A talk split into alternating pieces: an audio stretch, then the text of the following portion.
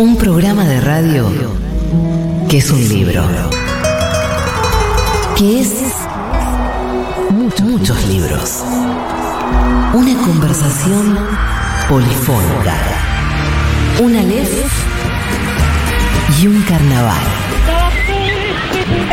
La pequeña voz del mundo que suena detrás del ruido. Un libro que es un programa de radio que es un libro. Tómalo en tus manos.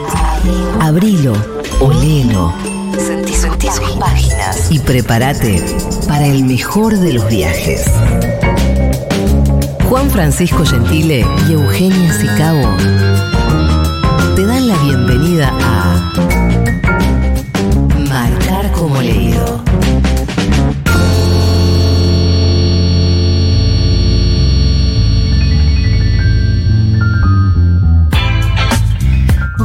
Bienvenidos, bienvenidas, bienvenides a Marcar como Leído, el programa de libros de Futurock, en el que nos metemos con este maravilloso mundo de los libros, las editoriales, sus hacedores, qué hay detrás de esas líneas que leemos y nos conmueven. Hay una comunidad enorme que hace año y medio ya nos viene siguiendo, tanto en vivo acá, por el aire de Futu, como por redes sociales y en esas podcasteras que conocen, que si nos están escuchando de manera remota, pónganle ese corazón del amor a este programa, que lo hacemos con tanto amor. Con mi compañero Juan Francisco Gentile, ¿cómo va? Hola Euge, muy bien, muy contento como cada martes estar haciendo este programa que tan feliz nos hace. Nos han dejado cargadísimo el estudio. Esto sí que es después de la tormenta. Sí, sí, sí, total. no es como nunca mejor eh, expresado. Sí, se ha transpirado la camiseta en este estudio a lo largo de este día, lo cual eh, habla bien del equipo de esta radio. Dejaron todo. Han dejado todo y se percibe en el ambiente, se percibe en el aire. Como va a dejar todo Cavani Sí. en la cancha de Boca. Sí, te gusta, Estoy- ¿no? Esa ay, incorporación estoy está. en una. El mundo boquense Ah, está. estoy montada con el on fire. uruguayo. Y bueno, pasa que yo la verdad que lo entiendo y, y bueno, tiene con qué el uruguayo. Tiene lo suyo. ¿Tiene con qué? Sí, claro que sí. Che, escúchame, a ver si este sonido te, te interesa, te genera algún tipo de A ver. sentimiento, algún tipo de, de- de voluntad de ganas. ¡Wow! Es hermoso. Es hermoso cada vez. Quiero saber si el segundo de la botonera es el en vivo de hoy o es el que grabó Pablo Artiuk. La vez pasada, ¿eh? La vez pasada. Sonó muy bien, sí. Sonó al toque, ¿no? Sí. Claro, acá me dijo por auriculares al toque es el de la otra vez. Ya quedó en la botonera. Estoy preparando como cada martes unos bermucitos de nuestros amigos de la fuerza. Seguimos tomando uno que nos gusta mucho para estas eh, temporadas, eh, estas temperaturas antinaturales y que nos asustan, pero que nos permiten tomar el vermú primavera. Hermoso. rosado. Eh, así que bueno, gracias y les invitamos a ustedes que nos están escuchando a que se consigan un bermucito de estos que los va a hacer felices como los hace a nosotros. Hoy. ¡Ay! Ah, qué qué bien. bien. suena cada vez! No me, Hermoso. no me voy a, no me voy a cansar. Hermoso.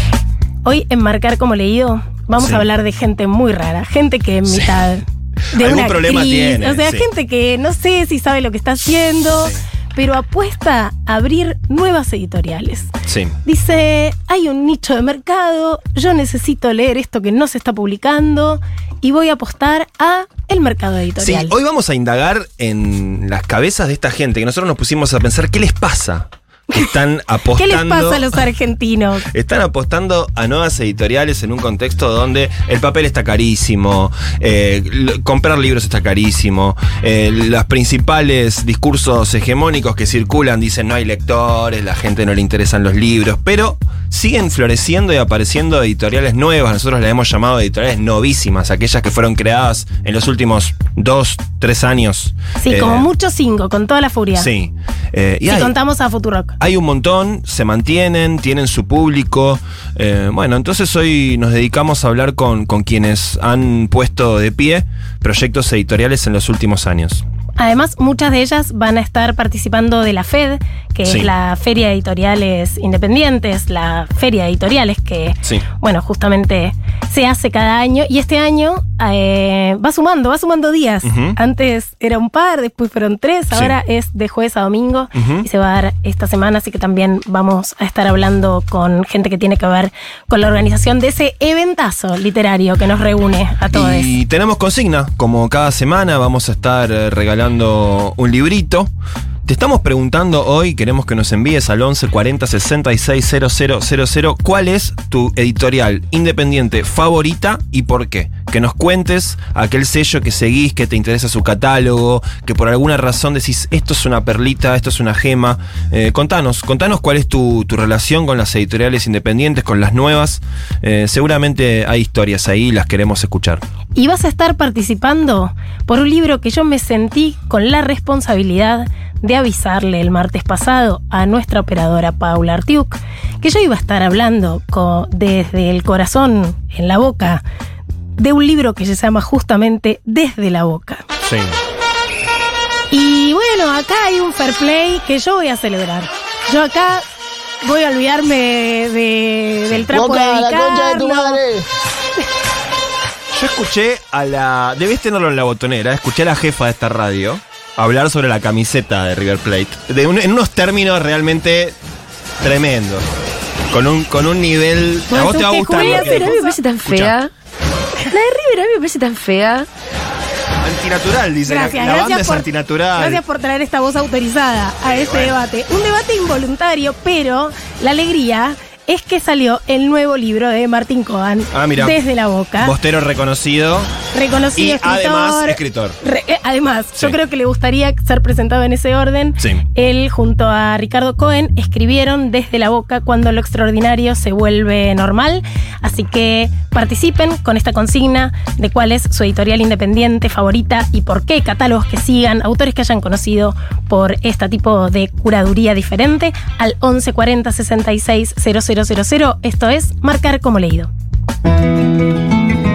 Leyendo con pausas o de un tirón. De a varios a la vez o haciendo foco en un solo libro. En marcar como leído, todas las técnicas son válidas.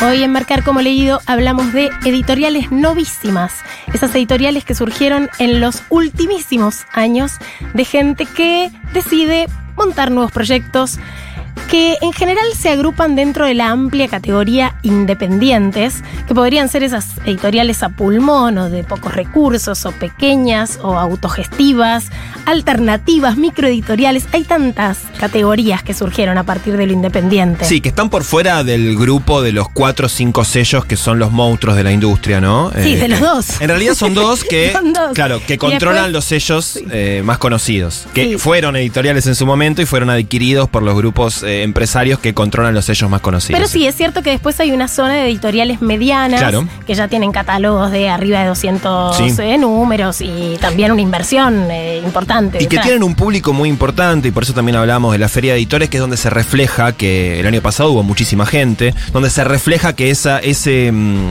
ese conjunto de editoriales cada vez más grande tienen un público que realmente es importante en Argentina, ¿no? Y además son las que colaboran con la bibliodiversidad, eso del acceso a todos los libros que se publican en el mundo. Es, Sí. es demasiado pretencioso, pero como lectores y lectoras a veces queremos justamente saber eso último que se publica en Sí. X. Y son las editoriales más chicas las que hacen estas eh, apuestas que tal vez no tienen exclusivamente que ver con el mercado, porque pensarlas por afuera del mercado también es un error. Sí, total. O sea, porque si no pagan los eh, números a fin de mes, también Sí. hay un montón, hay una tasa altísima de editoriales nuevas que cierran sus puertas. Sí, vos decís que es equivocado pensarlos como meramente un hecho artístico, estético o No porque no lo sean. por fuera de la, la necesidad de vender ejemplares que también están movidos por eso, pero es cierto que quizás en ese en esos catálogos aparece una mayor presencia de una curaduría tal vez un poco más específica. Quizás apuestan algunos autores que en principio no es si son bestsellers o, o no van a vender un montón, pero los publican igual porque hay una impronta, una necesidad de rescatar determinadas obras que no están circulando, que han sido olvidadas. Bueno, gracias a editoriales de este tipo se han rescatado autores de primer orden que hoy están eh, en boca de todos que tal vez eh, habían sido publicados en, hace décadas y quedaron ahí descatalogados. Y también apuestan a construir un público, porque tienen algo de capricho, de capricho de los gustos lectores de las editoras y editores detrás de eso que dicen, yo quiero ver esto que a mí me gusta como lector o como lectora publicado. Y lo sí, hago. es que cuando te gusta mm, consumir, eh, en el buen sentido, eh, arte, cultura, es muy importante la curaduría. Uno empieza a darle pelota a aquellas personas que respeta su, su enfoque, su gusto. Entonces, que alguien construya un catálogo con, de- con, eh, digamos, partiendo de su propio gusto eh, y es, eso se transmita, es algo que distingue tal vez a un corpus de una editorial. Entonces uno dice, ah, pará, esta persona que tiene este sello, yo le doy bola siempre a lo que recomienda, a lo que publica, y eso va generando también ciertos lazos, afinidades que generan esto que decíamos, ese, ese público lector, ese público que se construye. Bueno, una persona a la que yo le doy mucha bola, aquello que publica, es a Víctor Malumián, Ajá. que es el editor de Editorial Godot. Ella no, una novísima editorial, lo Claro, supo lo ser fue, en claro. su momento. Eh, y hoy tiene que ver con la organización de la FED. Es también el autor de un libro que se llama Independientes de qué, en el que piensa lo independiente como una zona dentro del campo de edición siempre en constante tensión, que se los hiper recomiendo si se quieren meter en ese tema. Eh, y mm, bueno, eh, desde el 2012 generó junto con Hernán López Vine y un montón de gente que se ha sumado a la feria de editores, que ya en la última edición tuvo más de 250 editoriales de un montón de países. Le pedimos que nos cuente algo de eso y esto nos dijo Víctor Malumián. Hola, ¿cómo están? Mi nombre es Víctor Malumián, soy uno de los editores de Ediciones Godot y también de la Feria de Editores. Justamente los quería invitar este jueves 3, viernes 4, sábado 5 y domingo 6, de 14 a 22, con entrada libre y gratuita en Avenida Corrientes 6271. Esto es Corrientes y Dorrego, es en el C complejo Armedia. Y bueno, aquí van a poder encontrar en la Feria de Editores. A grandes rasgos es una feria de libros, si se quiere, pero donde vos podés charlar mano a mano con las personas que hacen los libros, o sea, con las editoras y los editores. Y esto que tiene de interesante, bueno, son las personas que mejor conocen ese catálogo determinado. Podés charlar de cómo fue el proceso de traducción, de corrección, de diseño, etcétera, etcétera. Y sobre todo podés contarles qué te gusta leer, qué autoras y autores lees, qué temáticas te interesan y seguramente te puedan recomendar o libros muy particulares de su catálogo o de otro catálogo amigo. Así que nuevamente los invito a que vengan a la FED, que es de entrada libre y gratuita, de jueves a domingo, de 14 a 22 y sobre todo que miren la grilla de actividades en feriaeditores.com.ar que hay unas actividades buenísimas. Ahí estaremos paseando en ese hormiguero de libros Hermoso. hermoso, Sí. Eh, que es la FED cada año. Bueno, y hablamos también con eh, la gente responsable de Vinilo, editora. Vinilo Editora nació en 2021, es un proyecto dirigido por Joana D'Alessio. Dos añitos el- tiene. Sí, nada más Bebé. con el trabajo de edición del escritor Mauro Libertela y les preguntamos cómo surgió esta nueva editorial. Bueno, la editorial vinilo surgió como un proyecto, una idea o un deseo de Joana D'Alessio.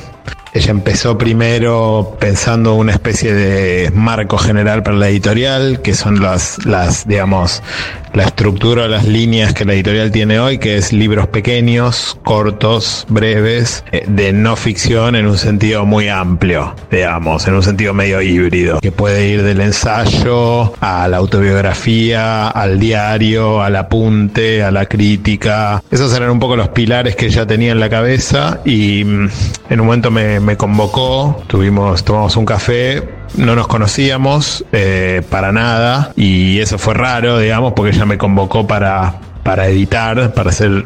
Yo le dije que sí y los dos nos lanzamos un poco a hacer una editorial juntos sin conocernos, lo cual fue tirarse una pileta en la que no sabíamos si había agua porque, bueno, en general los proyectos editoriales así autogestivos o pequeños o independientes suelen hacerse entre gente que tiene bueno, o una amistad previa o una afinidad literaria definida. Esos son un poco los el- el- cómo surgió todo y bueno, por suerte eh, salió todo bien. Bueno, osado, ¿no? Así como Futurock fue nuestro Tinder de conductores. ¿por qué vinilo no puede ser el Tinder de Es editores de esta gente? Yo me acordé de lo mismo, me acordé ¿No? de la misma situación, sí, sí, sí, en la cual con Euge no nos conocíamos y estábamos a días de empezar este programa. Y bueno, salió bien. Les deseamos larga vida Sí. a Joana D'Alessio y Maura, Mauro Libertela. Mauro Libertela además es el autor de un libro que yo quiero muchísimo, que se llama Mi libro enterrado. Y mm, nos contó un poco más por qué para siguen naciendo proyectos editoriales en un país como el nuestro.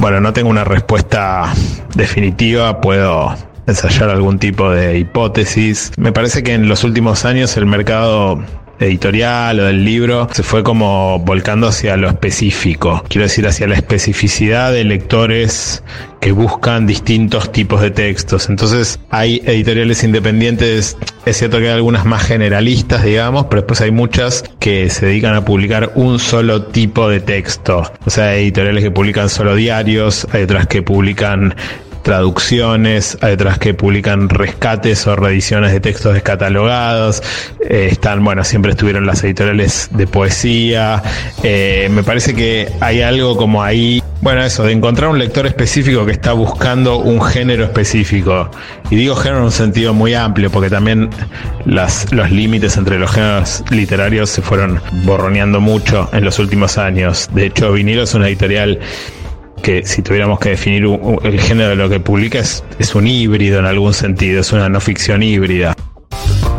Tiene unas tapas divinas, además, Sí. las ediciones de vinilo. Yo leí de ellos eh, unos ojos recién inaugurados de Martín Felipe Castañet, que había leído una novela suya, Sí. Los cuerpos del verano, y esta es una conversación, eh, en realidad es una oda a su abuela, y dice cómo extraña las conversaciones telefónicas con su abuela. Una novela Hermoso. divina. Bueno, una novela, eh, acá Libertela decía, eh, son textos híbridos que en este caso están inspirados en personas reales. Y ahí daba una pista, ¿no? Respecto de cómo se puede empezar a pensar o a definir qué distingue a estas editoriales eh, independientes, entre comillas, eh, de las editoriales más grandes, de los grandes jugadores del mercado, que es esto de la construcción de cierta especificidad, ¿no? De un catálogo con una impronta marcada que apunta tal vez a un nicho de público mayor o en mayor o menor medida, digo que ese nicho después puede crecer y se puede diversificar, pero sí hay una impronta en ese sentido que, que es la distintiva. Y además nos hizo casi una taxonomía, una categoría de distintas editoriales, Sí. ¿no? Los de rescate, los que hacen, eh, imprimen los descatalogados. Y sabés que es muy lindo lo que nos contó cuando le preguntamos qué es lo que más le gusta de tener una editorial de este tipo. ¿Vos y- fantaseás con tener tu editorial? Sí, la verdad que sí. Yo también. Sí, sí, bueno, podríamos ¿Hacemos hacerlo. una editorial? Dale, te sobran 10 palos. A ver qué dice Mauro de qué es lo más lindo de tener una editorial. Que en mi experiencia con vinilo, que es mi primera experiencia eh, en una editorial, eh, me, me- me quedo con, con la parte más linda, digamos, me parece, porque no estoy en la parte más eh, de los números, de la imprenta.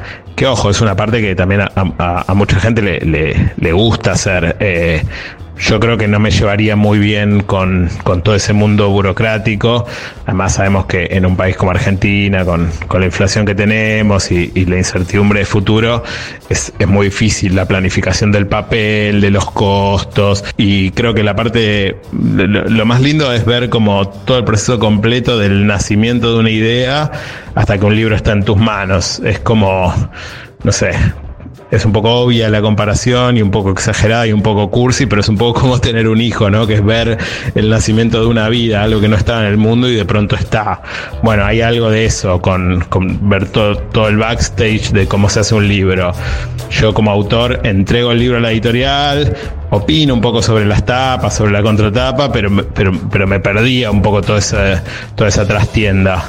Ahora ver cómo funcionan los engranajes que, que se van como encastrando desde una idea hasta un libro terminado es algo muy lindo.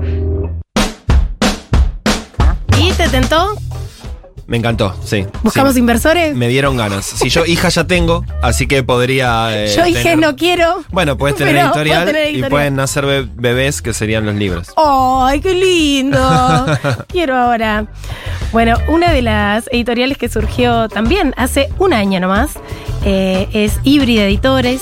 El director es Sergio Criscolo Sí. y el equipo lo integra Marina Mariach como editora junto al amigo Jan Frincillo. Sí. Y hablamos con Sergio y nos contó sobre este surgimiento de Iberia. El proyecto de Híbrida Editora comenzó hace un año y medio aproximadamente, eh, pero desde julio del año pasado empezamos a estar en las librerías y en un año, que cumplimos justo en julio de este año, logramos el objetivo de, sacar 12 libros en 12, me- en 12 meses, no de manera continua, a veces este, han salido dos libros en un mes y en otro mes no ha salido, pero el promedio fue de un libro por mes. Y el proyecto surgió un poco, bueno, fue eh, el- la finalidad de, cumplir un sueño o, un proyecto que yo llevaba hace años. Yo vengo del periodismo cultural. Eh, comencé hace mucho en, La Maga, una revista de cultura, y después siempre me vinculé al periodismo cultural y, y siempre estuvo latente sacar una editorial y después de pasar del periodismo cultural al mundo audiovisual, eh, decidí lanzar Híbrida Editora, un poco porque creo que todavía hay una serie de textos que no que no ven la luz y que eh, todavía hay posibilidades de generar nuevos proyectos independientes. Es súper interesante el catálogo de Híbrida. Tiene títulos de Eduardo Berti, de Daniel Riera. eh, y además, como periodista cultural, uno le pone un ojo extra a lo nuevo. Sí. ¿No? Cada Sí, vez que sale claro. un nuevo sello, te intriga. Decís, ¿por qué? ¿Por qué esta gente sigue apostando Total. a esto? Con los demasiados libros que hay dando vueltas. Lo mirás con, con cierta atención, no porque la novedad en sí sea un valor, porque en muchos momentos, bueno, eso te decepciona si querés, digo, ves No, y algo además nuevo. tiene que tener continuidad en el Exacto. tiempo para conformar realmente un catálogo. Exacto. 12 títulos en 12 meses, bueno, es un gran comienzo. Sí, sí. Pero es lo que decías vos, una nueva apuesta a un, mm, un emprendimiento cultural. Bueno, en principio no para la oreja. Dice, a ver qué hay ahí. Hay gente moviéndose. Y Hay gente es una nueva poniendo energía. estética, hay unas Sí. nuevas tapas, Sí. hay un nuevo arte de tapa, hay algo novedoso que, bueno, por un tiempo te hace mirar, después claramente hay que sostenerlo. Otra cosa que le preguntamos a Sergio de Híbrida Editora es cuál cree él que es el principal desafío que tienen hoy este tipo de editoriales. Por eso siguen surgiendo estos proyectos, porque Argentina tiene una enorme cantidad de, de gente que le gusta escribir y que escribe muy bien, y de ahí han surgido un montón de muy buenas editoriales independientes, y creo que un poco tiene que ver con eso, o sea, desde que abrimos nosotros la editorial nos cansamos de recibir manuscritos, ahora ya no, no recibimos porque no estamos en condiciones ni de editar tanto ni de leer tanto.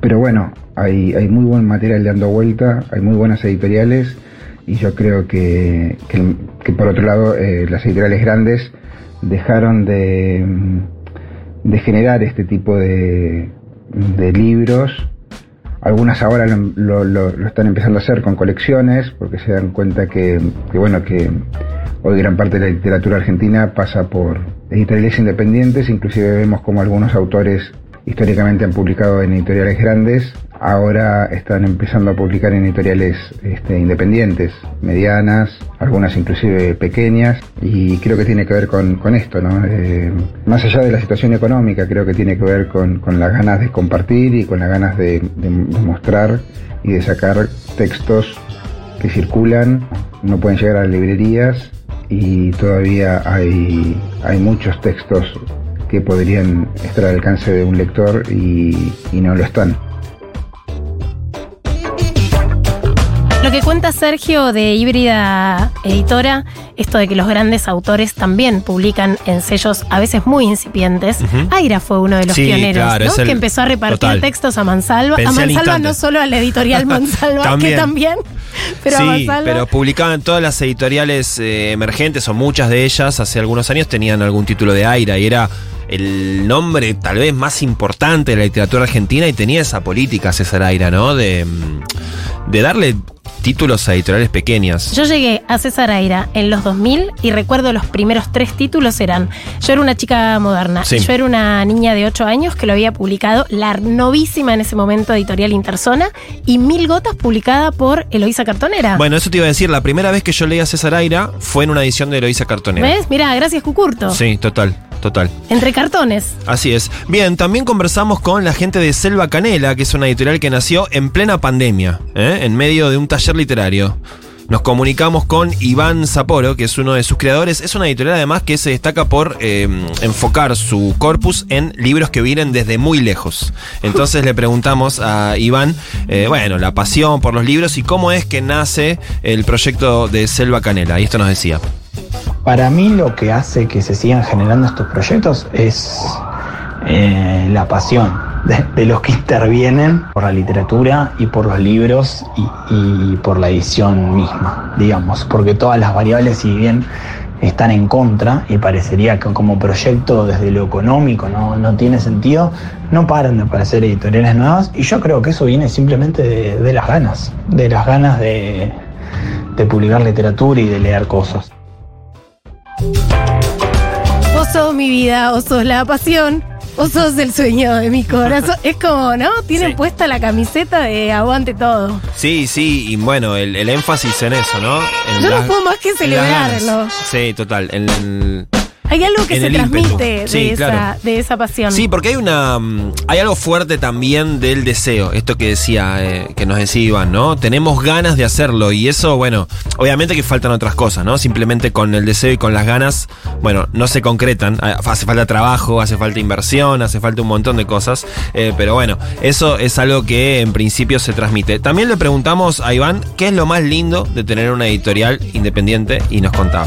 Yo creo que lo más lindo una editorial es poder ver una vez impreso en una librería a un lector con un libro que uno soñó, que craneó, que lo pudo conseguir, que lo pudo traducir, que le dio una forma, le dio una tapa, le dio una idea. eh, después verlo realizado es muy lindo y es muy lindo también ver de repente comentarios de gente que los ha leído y se identificó con eso o realmente lo disfrutó y eso como editor es una alegría poder transmitir eso y hacer que alguien disfrute o piense o se cuestione cosas con un libro que, que uno, que uno publicó. Ese era Iván Zaporo, editor de la novísima editorial Selva Canela. Tenemos un montón de títulos que han surgido en los últimos años y a los que les queremos dar voz acá en Marcar como leído. Así que ya volvemos. Juan y Eugenia. Martes, de 20 a 21. Futurock.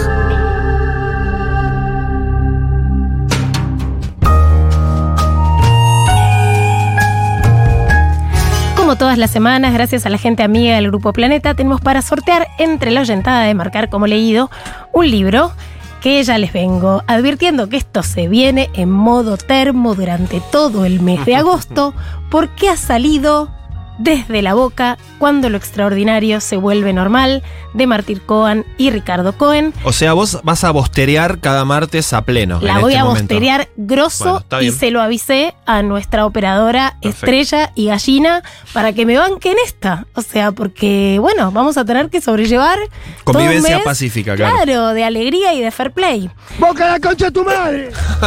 Y, y, y, seguro la Habana eh, como respuesta a todo. Bueno, el esperadísimo libro de Martín Cohen desde la boca, que ya anticipa bastante de su espíritu en la bajada del título, que es Cuando lo extraordinario se vuelve normal. Antes de seguir hablando de este libro, les digo que nos pueden mandar sus audios o escribirnos al 1140 66 000 con la consigna del día, que es que nos cuenten cuál es su editorial independiente favorita, qué catálogo siguen, a qué editor le creen y entonces si salga un nuevo Sí. título van a la librería y confían aunque no conozcan al autore y van a estar participando por un ejemplar de Desde la Boca. En este libro, Martín Cohen plantea una hipótesis que es que cuando los clubes crecen, cuanto más crecen, menos quedan las características del barrio en general. ¿no? Y que en Boca se da algo muy paradigmático, que es que es un club de barrio, pero con relevancia mundial. Pero que la identidad del barrio es también esa intensidad Sí. del barrio. Sí, mucha identificación con la boca, ¿no? Claro, entonces esto de intensidad barrial, eh, anclaje local, pero combinado con como una aspiración universal, una aspiración no, hinchas a lo largo de todo el mundo, ¿no? Sí.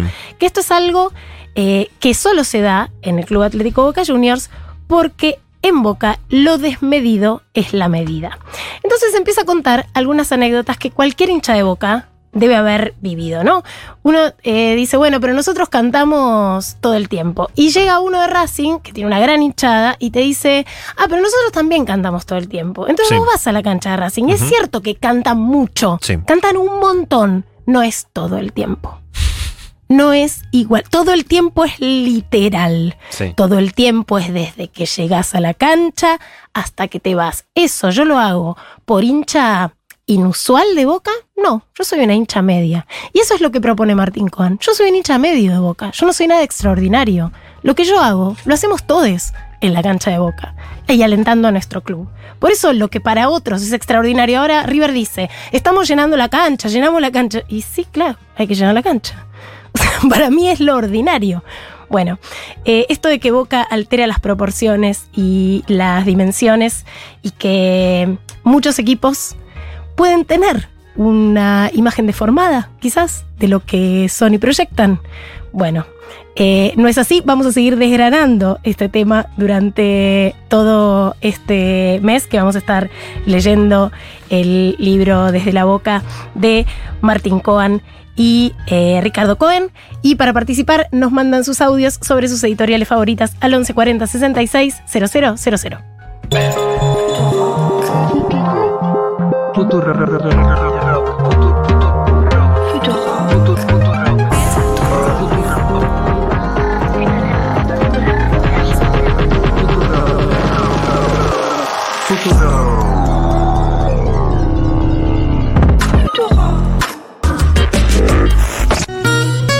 Los libros te llaman. A priori inofensivos. Pero a mitad de camino te cachetean y te transforman para siempre.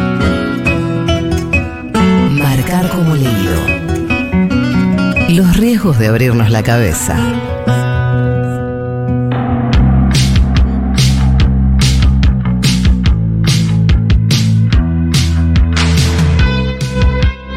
Hola chiques. Bueno, mi editorial nueva favorita es la editorial común, que la conocí gracias a, a amigues de Cosa Ñoña.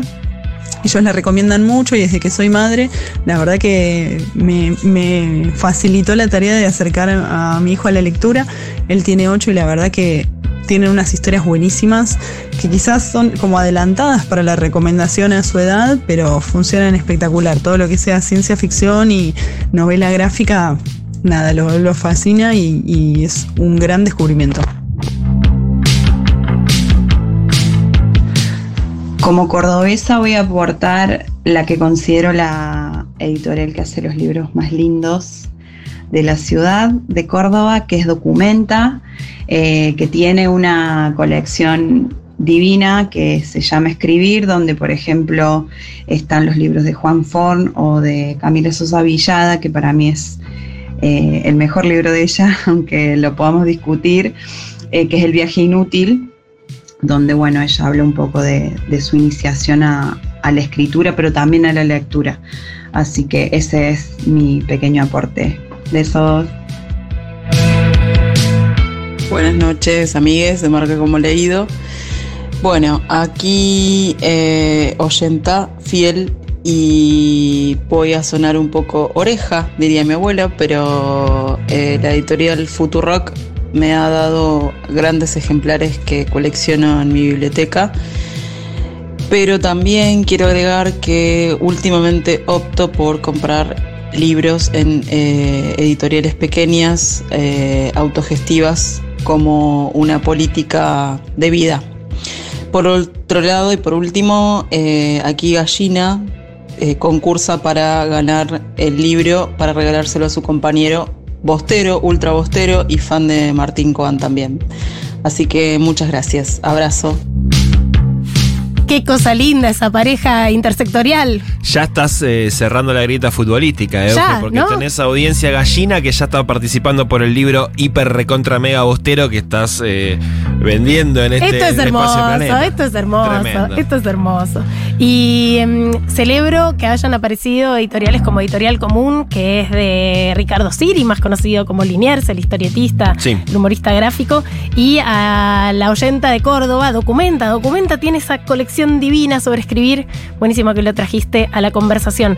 Y hablando de traer a la conversación, hay algo que hacen las nuevas editoriales, eh, que es pensar un catálogo que tiene que ver con una coherencia en su contenido y no con las modas temáticas eh, del mercado editorial. O sea, eh, la- las editoriales novísimas, estas de las que estamos hablando hoy en el programa, apuestan a un catálogo de fondo. O sea, que cada nueva publicación discuta, dialogue y en algún punto haga sistema con los anteriores títulos de ese catálogo. Entonces, Publicar un libro es ponerlo en medio de esta conversación y organizar una editorial es en algún punto organizar una conversación más amplia. Totalmente. Eh, eso es lo que a mí más me interesa del surgimiento de un nuevo catálogo. O sea, cómo me va a hacer que nuevos títulos o que viejos títulos conversen con nuevos en una asociación que a mí no se me hubiera ocurrido de no haber estado puestos juntos en el mismo catálogo.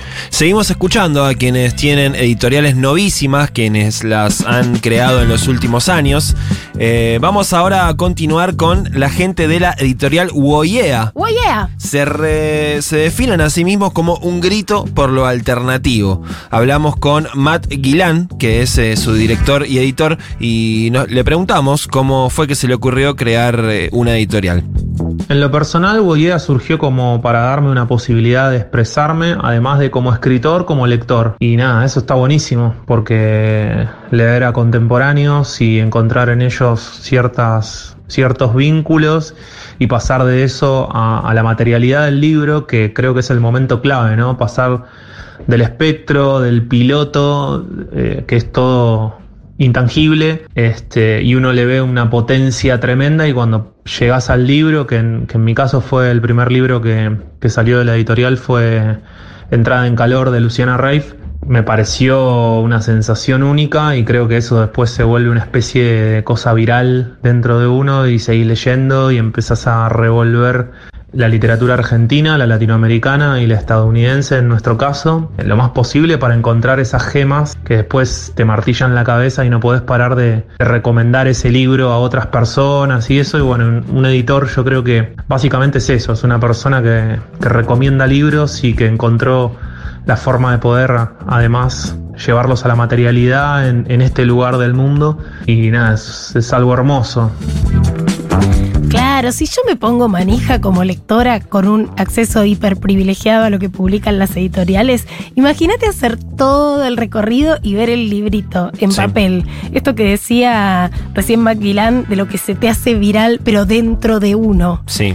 Manija al mango, o sea. Total, total, y que otros después eh, lo disfruten, te hagan una devolución, lo lean, tal vez incluso se enganchen, se manijen de la misma manera que te manijeaste vos al pensarlo y hacerlo, eh, debe ser algo eh, muy, muy mágico. Lo más cercano que podemos experimentar quienes no hemos tenido editoriales, pero trabajamos en Pero comunicación. vamos a. Bueno, y vamos a tenerla, claro, por supuesto. La editorial se va a llamar Marcar como leído. Marcar como leído, Eh, claramente. em, eh, no, te decía que es por ahí haber participado de algún proyecto de revista, de edición independiente de algún producto de prensa gráfica, que tiene un poco también esa idea, ¿no? De pensarlo, proyectarlo, dibujarlo en una hojita de papel primero y, visualizar cómo es, cómo, cómo te lo imaginas entre tus manos, qué, qué- qué estás viendo, hasta que después eso finalmente ocurre y lo tenés, lo estás tocando, lo estás oliendo y todo el proceso en el medio, bueno, genera un poco esa, esa sensación de que es algo medio mágico, una alquimia medio inexplicable que, que se genera. Le preguntamos a Matt Gillan de Editorial OEA qué es lo más lindo para él de hacer una editorial. Creo que lo más complicado de, de lanzar un proyecto editorial en este momento no dista mucho de, de cualquier proyecto que tenga una forma de pyme hoy en la Argentina, ¿no? Tiene que ver con la inflación y con el impacto que eso genera en los precios de los libros y cómo eso puede llegar a, hacer que el libro sea un objeto de privilegio. Y un editor que, como yo, que inicia es- este proyecto en este momento, lo que lo más complejo que tiene por hacer es tratar de, visibilizar estos puntos y de tratar de, de equilibrarlo lo más posible para intentar que la gente pueda acceder a los libros que publicamos, porque eso va a direccionar todo hacia el objetivo principal, que es que más gente conozca más autores y más obras. Ahí lo escuchábamos a Matías Gilán de Woyea y mm, nos guardamos para el final lo mejor. Porque hablamos con Leila Gamba, que es la editora, la responsable, la coordinadora de ediciones Futurock. Justo un, oy- un oyente hace un ratito nos mandó un audio y nos decía No que. quiero ser oreja, dijo. Sí. No escuchaba esa Muy linda expresión, expresión, desde mi escuela primaria. Fue una cosa hermosa. Muy linda, muy linda expresión. Em, Pero queremos ser oreja sí, claro. Gamba porque hace un gran trabajo editorial eh, al frente de Ediciones Futurock. Sin dudas. Em, bueno, eh, fuimos a hablar con Leila em, respecto de ediciones Futurock. Ya quienes nos escuchan conocen el catálogo, saben eh, de- del rol que cumple la, la editorial de esta radio en la difusión de eh, determinadas temáticas, determinados autores y, y- y libros que tal vez no se encuentran en otros, en otros catálogos. El premio de novela Futurock. Sí, claro, que es un premio muy importante porque eh, ha, ha- ha sabido haber premios de novela en la Argentina. El premio, no quedan más Sí, premios. claro, queda el no premio. Clarín y queda el premio Futurock. Sí, porque claro. el premio Medife Filba no es, o sea, es para obras ya editadas. Y antes había, yo cuando empecé en el periodismo cultural, Sí, estaba el hab- premio eh, Planeta, que era Sí. local, estaba el premio de la Nación, estaba el premio Página Página 12, 12, que sí, estaba el premio. Norma, estaba eh, el premio Tusquets, había un montón de premios. Y nada, eh, Sí. quedan pocos y este es un espacio de resistencia que sigue premiando a los autores nobles. Bien, y hablamos con Leila y nos contó cómo fue que surgió para los despistados eh, y que tal vez, bueno, se fueron enganchando con la radio, con la editorial en este tiempo eh, y no conocen la historia. Eh, le preguntamos cómo, cómo fue que surgió Ediciones Futurock y esto nos contaba. Bueno, Ediciones Futurock nace en 2016, en realidad como el proyecto de un libro individual que eh, fue mm, Lecturas Feministas de Gaby Borrelli, que fue un libro que, que circuló, que se leyó mucho, que, que sobre todo nos demostró que, que en el universo que rodeaba la radio, en la comunidad, en los oyentes y en las personas que estaban cercanas a nosotros había eh, primero un, interés eh, por los libros y por la lectura y, por otro lado también una, una necesidad de, encontrar eh, libros que respondieran a determinados interrogantes o a determinadas inquietudes eh, y que bueno, que había ahí un, un- una necesidad que nosotros podíamos satisfacer de alguna manera. Necesidad que no se termina de satisfacer.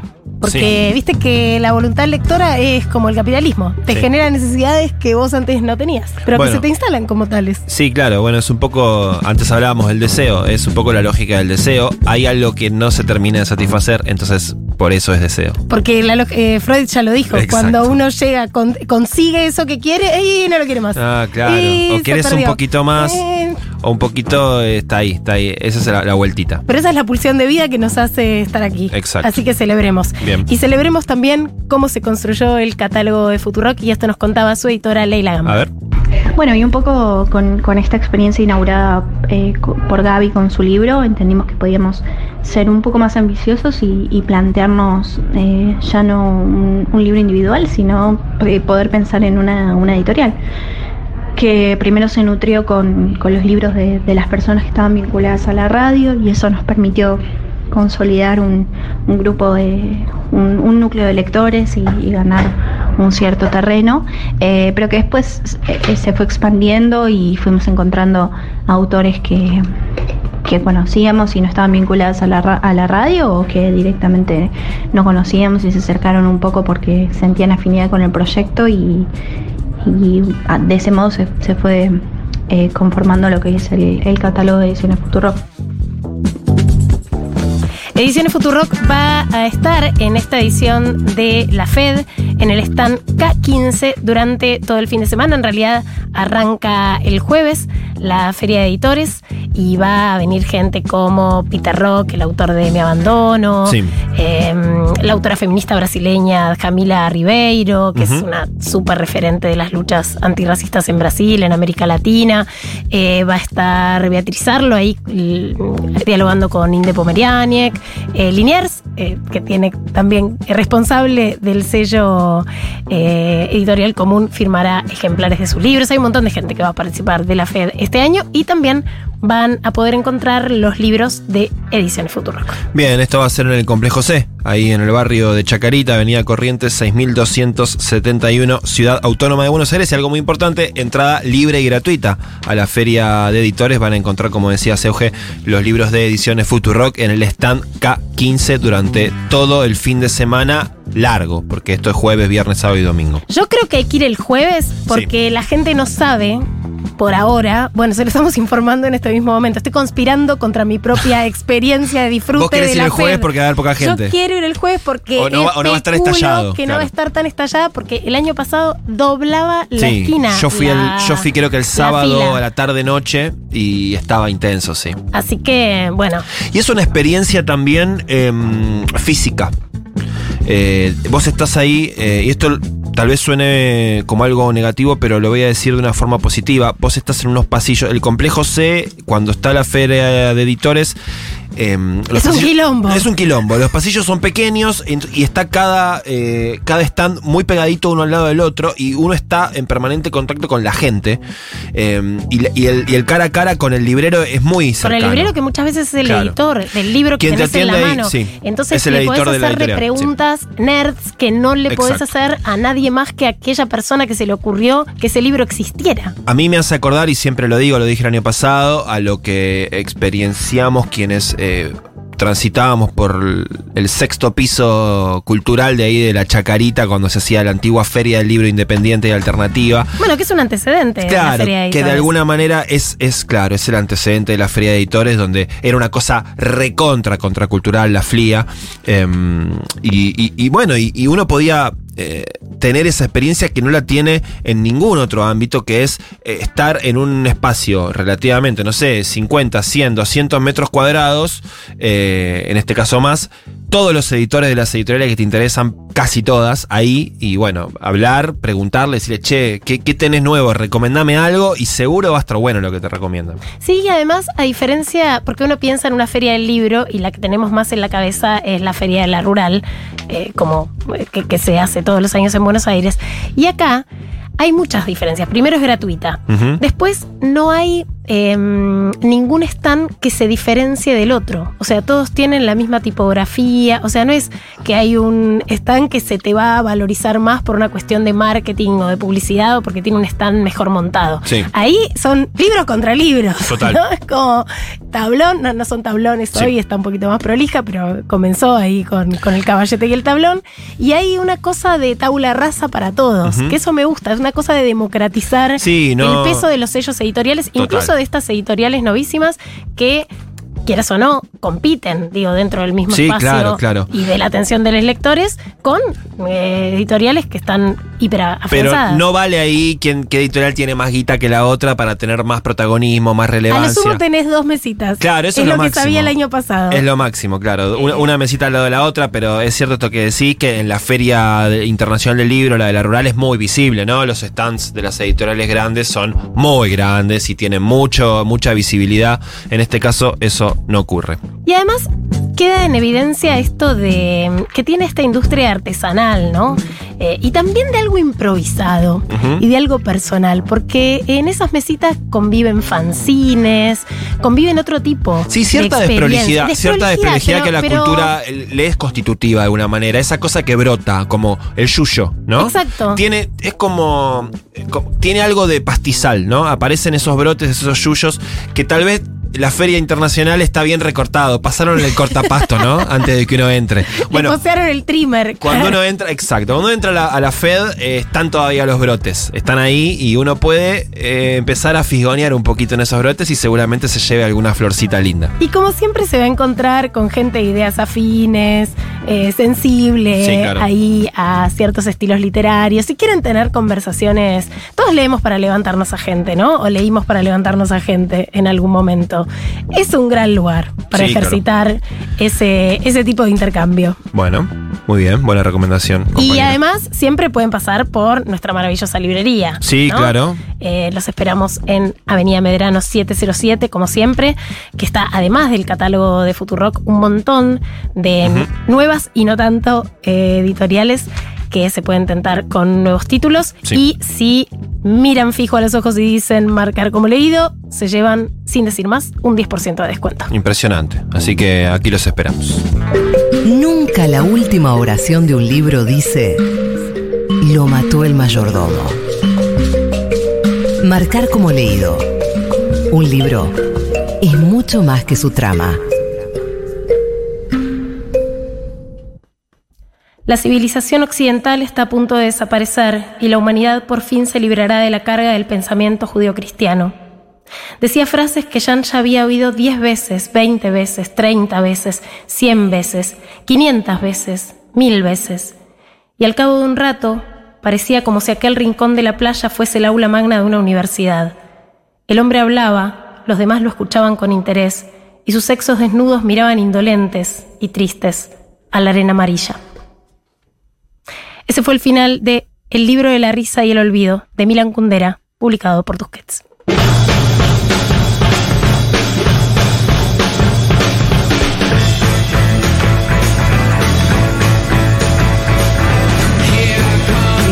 Hola chiques, ¿cómo están? Acá Sabri, mandando mensajes de Ayacucho, provincia de Buenos Aires. Y bueno, con respecto a Independiente de qué, pensaba en Nahuel Briones, el músico, que cuando le preguntan si es artista independiente, él dice algo como, yo soy el más dependiente del mundo, dependo de que me paguen el catering, dependo de que me paguen cada entrada, dependo de que me paguen la nafta. Eh, creo que hay algo de eso también en las editoriales pequeñas eh, y los escritores pequeños, en este caso me incluyo, que necesitamos de un montón de cosas para poder subsistir. Así que bueno, eso, les mando un beso grande y si me dan el ok, les mando mi primer libro de poemas que salió el año pasado, así también lo pueden leer. Un abrazo y gracias por el programa.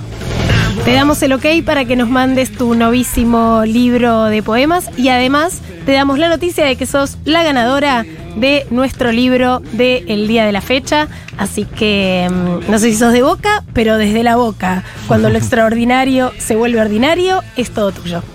Bien, y te contamos que siguen los talleres literarios en Junta. En agosto se relanza No sos vos, soy yo, el taller de literatura autobiográfica dictado por María Inés Bedia y Mercedes Ferreiro, con nuevas lecturas y nuevas discusiones para que puedan sumarse quienes no pudieron participar en la edición de julio. Esto va a estar empezando el día 5 de agosto, va a durar cuatro encuentros que van a ser los días sábado a las 11 de la mañana, en el cual, bueno, nos vamos a juntar a leer, escribir y hablar de libros. Eh, para más información acerca de la inscripción tenés que entrar en la bio que está en el usuario de Instagram, arroba Futurock Ojo que los cupos son limitados y son poquitos, así que si querés participar, no la cuelgues. Y yo les voy a contar que leí el final de un libro de Milan Kundera porque falleció el mes pasado, se nos está muriendo el siglo XX y voy a estar dando un taller sobre su mejor novela, que es La insoportable levedad del ser, el viernes 25 de agosto a las 19 horas por Zoom. Así que interesados me escriben a tallercicabo.gmail.com.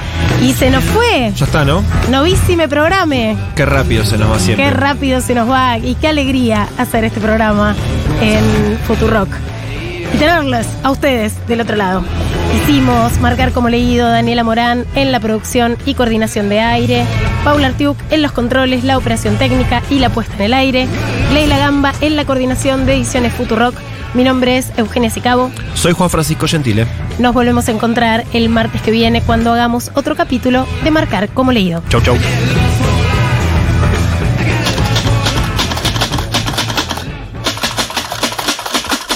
Este programa de Marcar como Leído se terminó de imprimir en los estudios de Futurock en agosto de 2023 en letra Sloppy Paint creada por el tipógrafo y diseñador de juegos japonés Darrell Flood. Marcar como leído. Futurock.